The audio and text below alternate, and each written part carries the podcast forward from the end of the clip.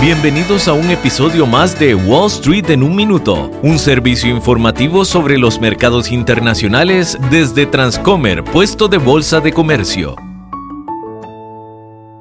Hola, soy Kurt Werner, corredor de Transcomer, puesto de bolsa de comercio.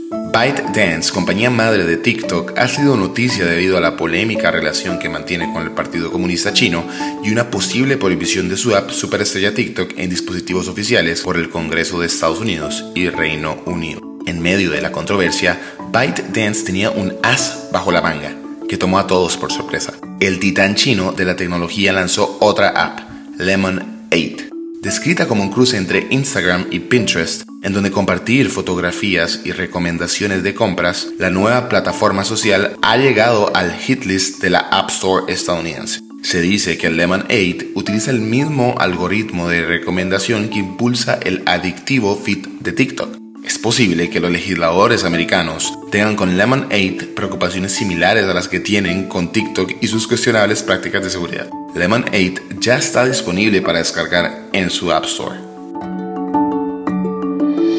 Este episodio de Wall Street en un minuto fue presentado por Transcomer, puesto de bolsa de comercio.